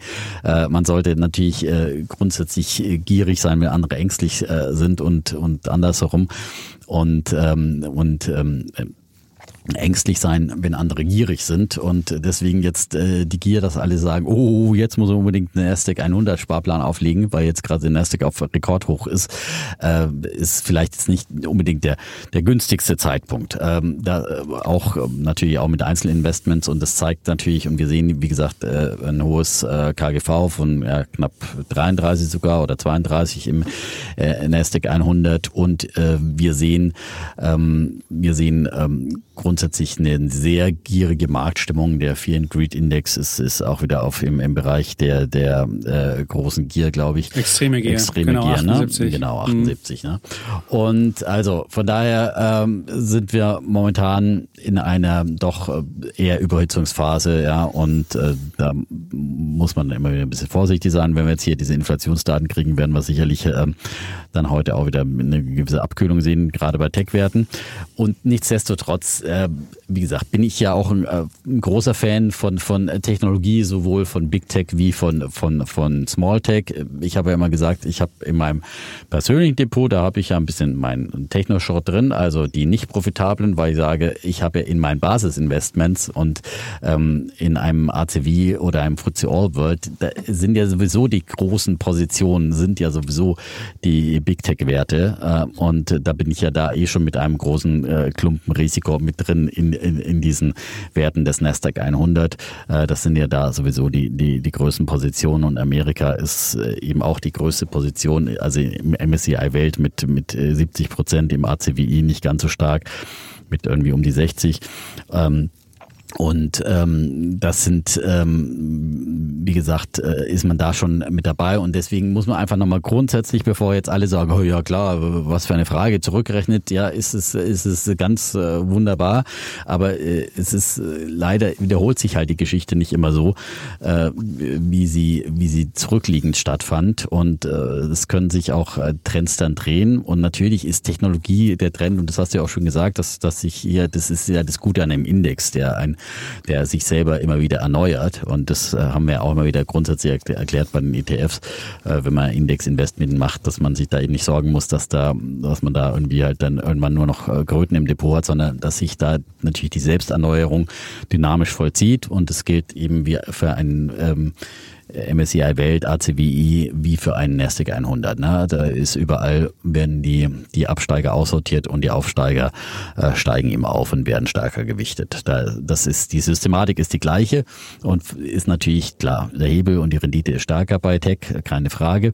Ähm, trotzdem finde ich halt grundsätzlich muss man immer wieder sagen, ähm, Diversifikation ist halt das Mittel, um Risiken abzusichern am Aktienmarkt und ähm, wir haben jetzt hier halt im Prinzip drei Risiken, äh, drei Klumpenrisiken oder drei Ballungsrisiken. Zum einen haben wir eben dieses Länderrisiko, dass wir voll auf die USA setzen mit dem Nasdaq 100. Es gibt ein paar Werte, die da nicht in den USA ansässig sind, die da mit drin sind, sogar äh, Pinduoduo habe ich gesehen, äh, überraschenderweise aus, aus äh, China sind ja auch mit drin, hast äh, dann auch ASML mit drin, du hast äh, äh, immer wieder mal ein bisschen was anderes, äh, aber im Großen und Ganzen äh, sind es äh, schon äh, natürlich amerikanische Werte, die drin sind. Also hast du ein, ein Länderrisiko Amerika und da sehe ich momentan, ja, wie gesagt, es gibt da ein, einen großen Elefanten im Raum, das ist Mr. Trump und äh, eigentlich steht er natürlich für eine wirtschaftsfreundliche Politik und äh, die Republikaner, wenn wir gerade wieder seine Äußerungen sehen, so,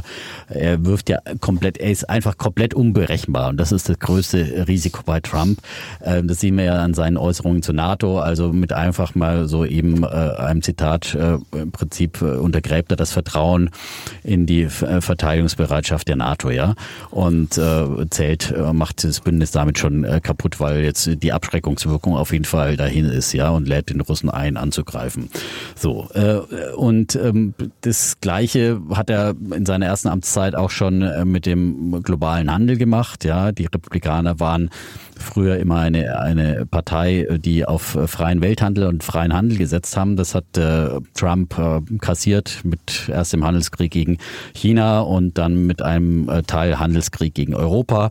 Und das war ja nur der Anfang. Also man kann davon ausgehen, dass Trump in der zweiten Amtszeit äh, in allen Bereichen ähm, viel extremer wird und äh, eben nicht mehr so viele Leute hat, die ihn noch äh, zur Vernunft bringen, dass er äh, seine Leute viel gleichgeschaltet hat, dass er eben in Richtung äh, ja so einen kleinen Diktator unterwegs ist, ja und ähm, dass er viele ähm, Korrektive außer Kraft setzt. Und deswegen ist, ist einfach dieses große Risiko ist, äh, was wird er anstellen und äh, es geht ihm um, um sein Ego, um seine, um seine Ziele und äh, nicht so sehr nur äh, um, die, um die Wirtschaft und ähm, er hat ja auch immer wieder schon mal die äh, Big Tech angezählt, teilweise, wenn sie dann nicht nach seiner Pfeife tanzen. Also, ähm, da gibt's, finde ich, auch für Big Tech große Risiken in Amerika unter einer Präsidentschaft Trump. Ja, äh, er hat schon gegen E-Autos wettert er fleißig im, im Wahlkampf. Das ist ja auch alles nur Vogue. Ja, da äh, verstehe ich Elon Musk auch nicht, äh, der immer wieder noch äh, glühend äh, die die Rechten promotet. Ähm, und äh, das, der Schuss könnte nach hinten losgehen, auch für Tesla. Äh, und äh, er hat immer wieder auch schon gegen Biotech und, und äh, Pharma gewettert, die, die, die hohen Preise. Also da kann, da kann auch viel passieren. Das sind alles so äh, Risikofaktoren für Mitglieder äh, des Nasdaq 100 äh, allein durch eine Regentschaft Trump. Und ich meine, zu allen Zeiten, allen Jahrhunderten gab es immer wieder mal Weltmächte, die führend waren, ja und die immer wieder auch von anderen abgelöst wurden in, in der Antike und, und vorher die Ägypter, die Babylonier, wie viele Weltreiche sind untergegangen und äh, warum soll Amerika... The Roman ja, Empire, Rom, ich höre es Rom, schon. Naja, Rom und die Griechen und die Römer. die haben viele und, Jahrhunderte ja, gehabt. Ja, sie haben viele Jahrhunderte gehabt und vielleicht haben wir noch ein paar amerikanische Jahrhunderte. Ja. ja kann sein, aber kann auch irgendwann mal... Äh, äh, kannst es auch verspielen mit. Äh, und wenn Trump zu sehr, äh, zu sehr Handelskriege führt, kann er auch irgendwie andere Allianzen schaffen. Vielleicht nähert sich dann eben, äh, vielleicht wird Europa stärker und äh, ja, und wenn er die transatlantischen äh, Banden äh, im Militärischen kappt, ja, warum soll es dann transatlantische wirtschaftliche Banden äh, noch geben? Und dann müssen die Europäer mehr auf sich selbst stellen, suchen sich, äh, nähern sich vielleicht wieder auch mehr an Asien an und so weiter und so fort. Ähm, und wenn er sich mit allen anlegt, mit China und Europa, äh, wird es auch irgendwann mal schwierig für Amerika alleine, äh, weil ähm, äh, das ist einfach äh, grundsätzlich schwierig, alleine ähm, zu bestehen und Welthandel ist halt eine Win-Win-Situation, wenn du dich da rausnimmst dann. Und dann, warum sollen wir nicht in Europa dann auch mal die amerikanischen Tech-Giganten dann äh, schärfer unter die Kandare nehmen, wie das ja auch zuletzt immer wieder geschehen ist schon. Ähm, und ähm, aber man muss sich da ja dann nicht nicht alles bieten lassen, wenn er einen Handelskrieg gegen unsere Automobilindustrie führen will, dann müssen wir halt einmal die die die ähm, Konzerne anpacken, die auch dann Trump wehtun letztendlich. Also das ist das sind einfach jetzt nur theoretische Risiken, nichts, was ich irgendwie wollen würde oder äh, mir wünschen würde, sondern ich bin äh, absolut für freien Welthandel und äh, je freier der Welthandel, umso besser und dann gewinnen alle und vor allem wir als Exportnation in Deutschland. Aber wie gesagt, Trump ist ein wirklich ein absolut schwarzer Schwan mit unberechenbarem Risiko. Deswegen finde ich es problematisch, wenn man jetzt komplett auf Amerika setzt, sein Investment. Zweitens, wie gesagt, dann setzt man nicht nur auf ein Land, sondern man setzt eben auf eine Branche, auf eine hochbewertete Branche, wo halt immer vorausgesetzt wird, dass diese Branche immer weiter mit hohen Wachstumsraten wächst und mit, mit äh, natürlich äh, hohen Gewinnwachstumsraten. Und ja, wir sehen auch viel Disruption in dieser Branche und natürlich auch die Gefahr, dass sich diese Branche auch äh, vielleicht äh, zu größeren Teilen noch selber disruptiert. Ähm, wir haben ja schon viele äh, KI-Fantasien hier auch vom Kollegen Chapitz gehört. Also das ist ja auch ein Risiko, dass ja, äh, ja bisher aufgegangen. Ja. Bisher sind die Wetten, ja, der Hype ist aufgegangen. haben ja, ja. jetzt über Nein, 700. Ja, absolut. Ja, Ja, gut, ja. wird wahrscheinlich jetzt mal fallen weiter. müssen. Ja, genau. Also wir haben jetzt erst einmal den, den Hype, der da ist, ja, und der, der lebt weiter. Und dann ist die Frage, ob damit irgendwann mal Geld verdient wird. Und äh, die Frage ist, wie viel äh, dann am Ende äh, disruptiert wird insgesamt äh, ähm, und äh, wie viel äh, unterm Strich dann übrig bleibt wie gesagt, da ist ja die, die Gefahr auch groß, dass, dass auch große Big Tech-Werte da möglicherweise disruptiert werden oder ja, ähm, also wir haben ja schon über die Gefahren für, für Google und, und so weiter und so fort gesprochen. Ich will jetzt nur einfach mal die Gegenrede halten und bin hier so ein bisschen des Teufels Anwalt, äh, um einfach die andere Seite aufzuzeichnen, ohne dass ich sage, ich bin jetzt hier plötzlich ins, ins Lager der Tech-Bären gewandert. Das, diesen Eindruck möchte ich hier nicht erwecken, sondern natürlich bin ich weiter äh, bullish für Technologie. Aber ich finde, man sollte einfach die, Risiken kennen und gerade wenn man so eine Entscheidung sagt, sagt ich will jetzt mache jetzt Basisinvestment einseitig nur auf, auf einen Nasdaq 100, sollte man sich damit schon beschäftigen. So ähm, und wie gesagt, hab, ich habe da nur ähm, äh, hochbewertete Technologie und gehe davon aus, dass das alles so weiterläuft und, und wie gesagt Länderrisiko, aber eben auch Disruptionsrisiko durch die Technologiekonkurrenz und wer sagt, dass die amerikanischen Technologiefirmen immer weiter ungeschriebenes Gesetz, die führenden Technologiefirmen bleiben. Äh, wir sehen natürlich, wir sehen auch ein Novo Nordisk in, in, in Dänemark, die äh, da im, im Bereich Pharma ähm, angreift und äh, Biotechnologie. Das kann ja in, und es, es gibt taiwanesische äh, Chipfirmen und so weiter und so fort. Das kann ja immer noch äh, weiter passieren, dass auch es äh, immer wieder disruptive Angreifer aus anderen Kontinenten gibt, die erfolgreich sind. Natürlich hat Amerika den großen Vorteil, einen großen Heimatmarkt zu haben, sind die äh, Big Techs bisher so kapitalkräftig, dass sie irgendwie alles aufkaufen können und so weiter und so fort und Forschung betreiben können. Alles klar.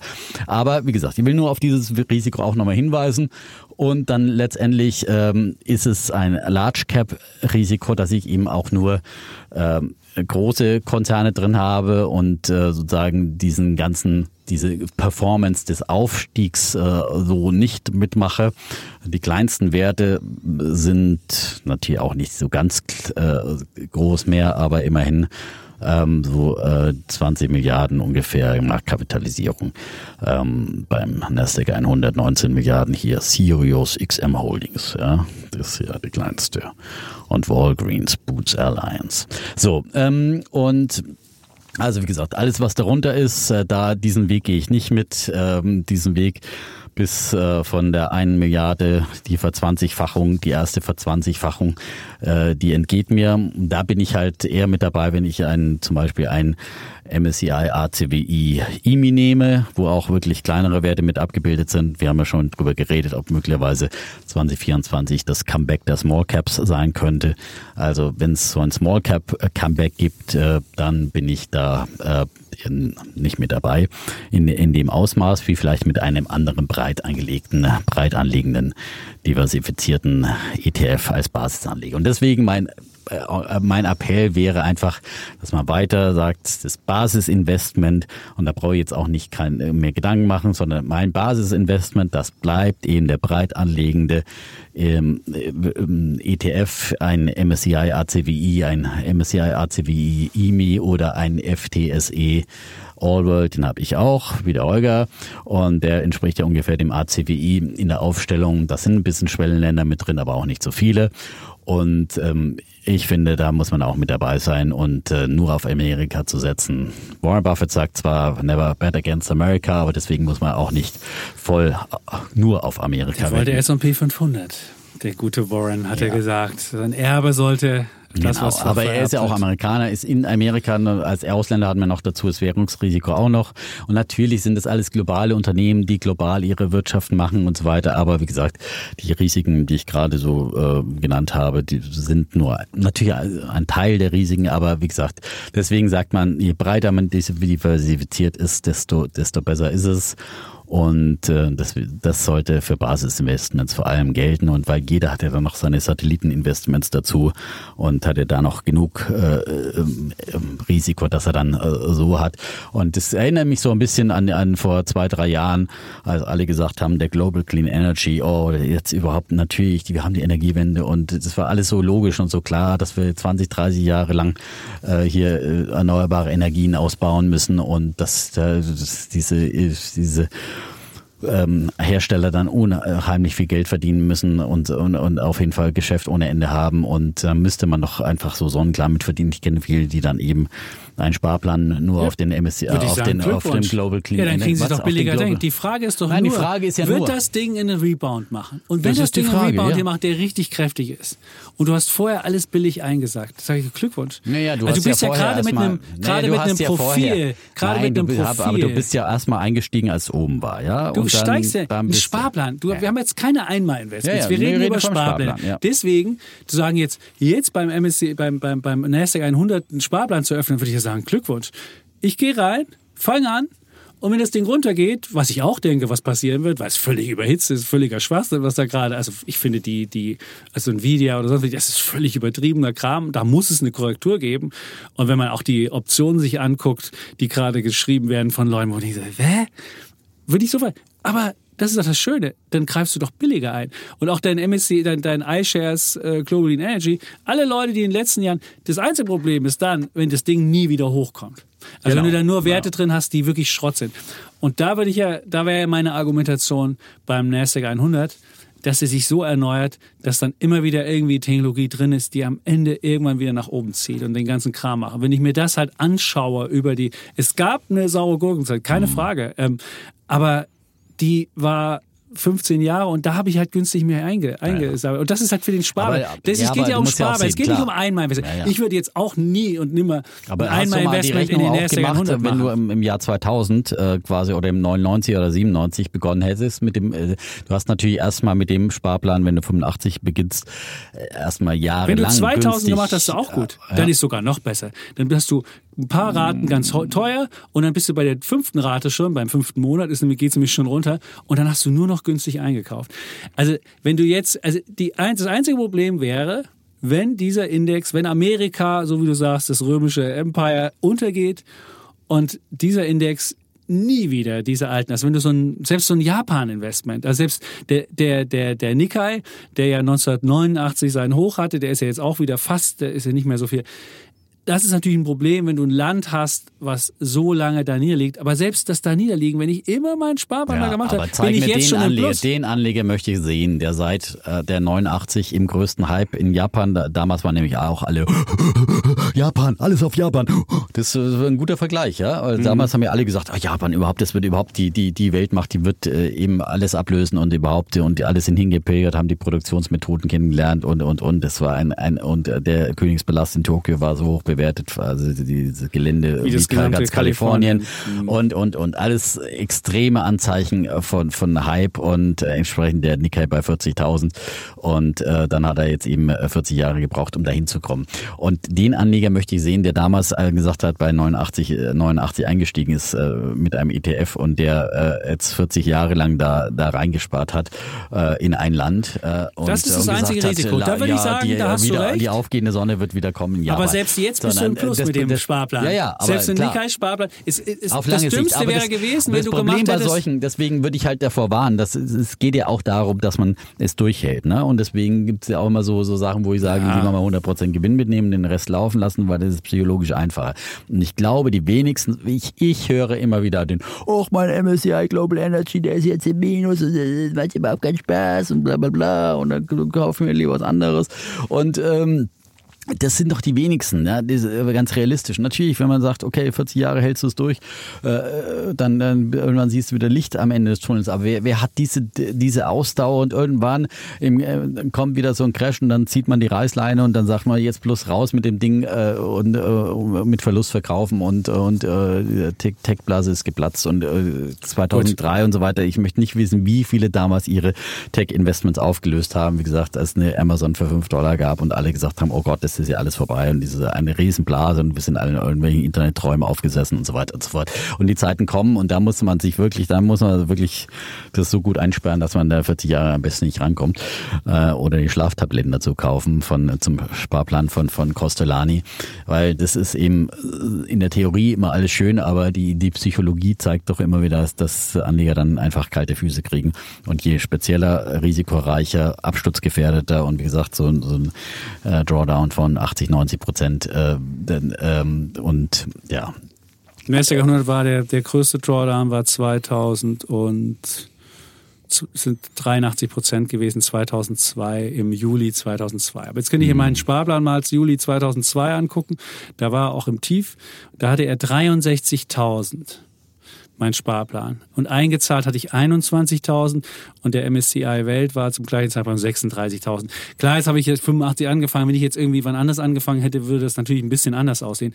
Aber das Schlimmste, das einzig Schlimme, was jetzt passieren könnte, wäre, ich habe wie in Japan angefangen zwischen 1940 und 1990, 50 Jahre gespart und dann geht das Ding runter und ist 40 Jahre minus und ich muss entsparen. Das wäre der absolute Abfuck und da gebe ich dir recht, wenn das passieren würde, das muss man sich überlegen, kann ich mir so ein Szenario für den Nasdaq 100 vorstellen.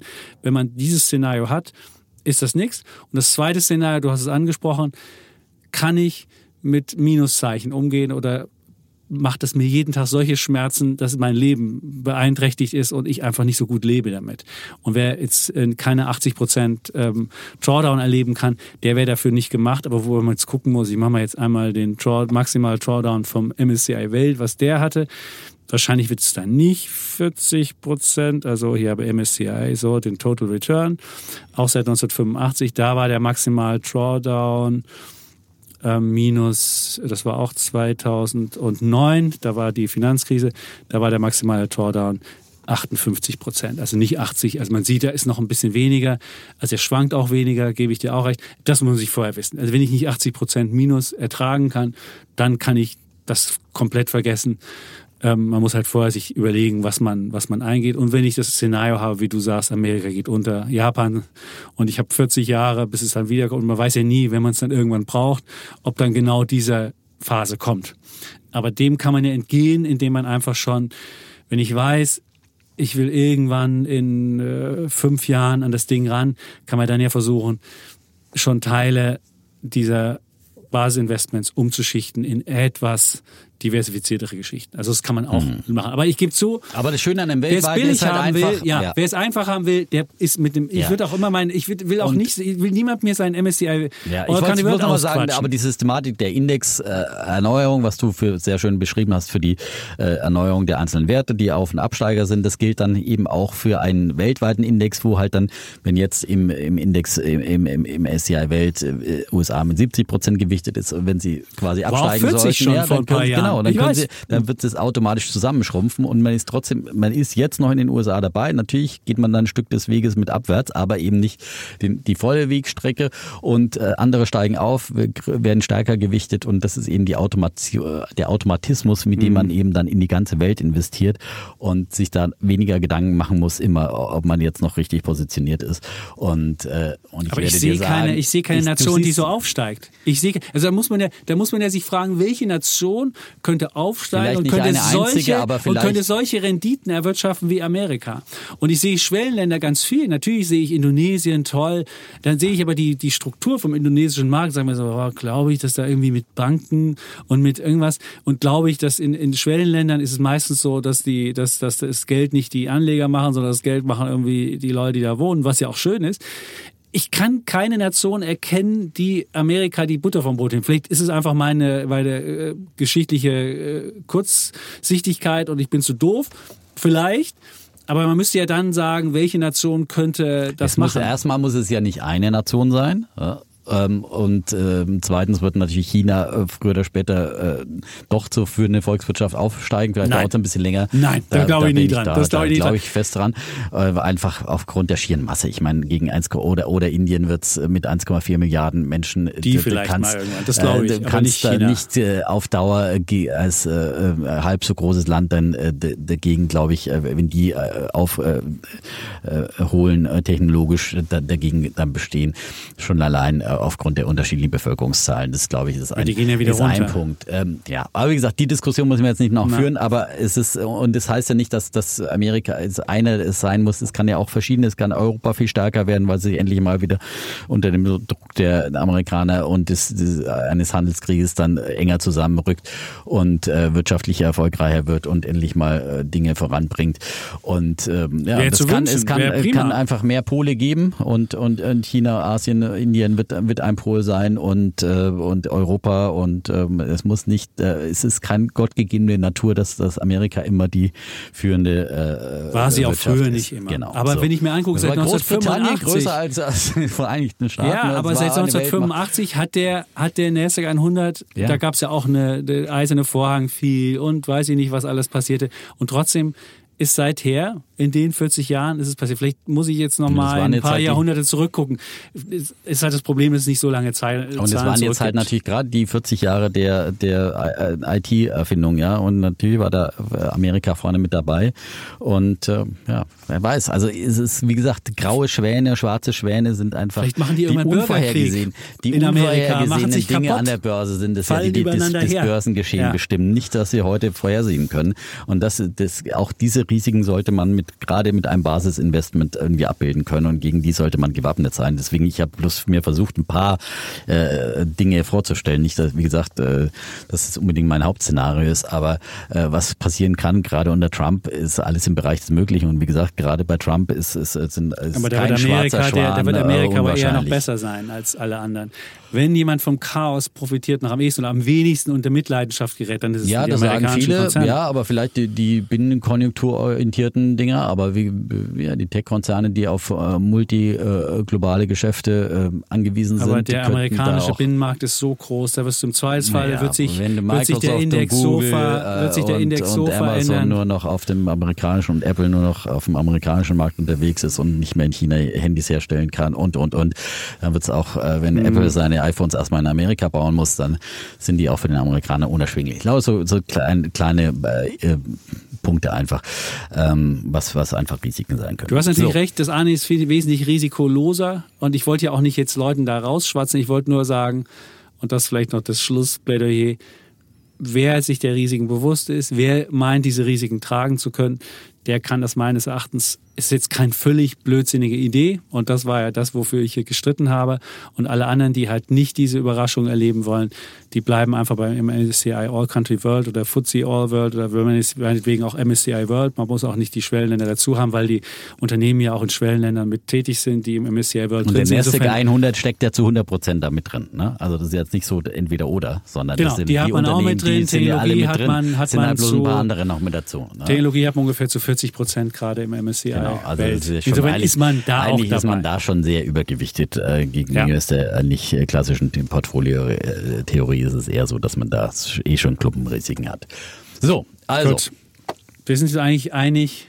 wir sind eigentlich einig und aber wollten äh, auch diese wichtige Frage jetzt mal von zwei Seiten be, be, äh, Und haben das getan. Und beleuchten und ohne zu streiten und äh, Haben, ja, die Welt umrundet auf jeden Fall. Ja. haben wir. Ja. Dann war wieder einfach. schön. Wir sind Ja. wieder zurück. äh, Ja, schön zusammen. hier im räumlich in unserer ja, kleinen in unser, Sauna und langsam nach eineinhalb Stunden geht die Luft aus. Sagst du jetzt mal Tschüss, und ciao wir bleiben Bulle, und Bär Effner. und Chapitz.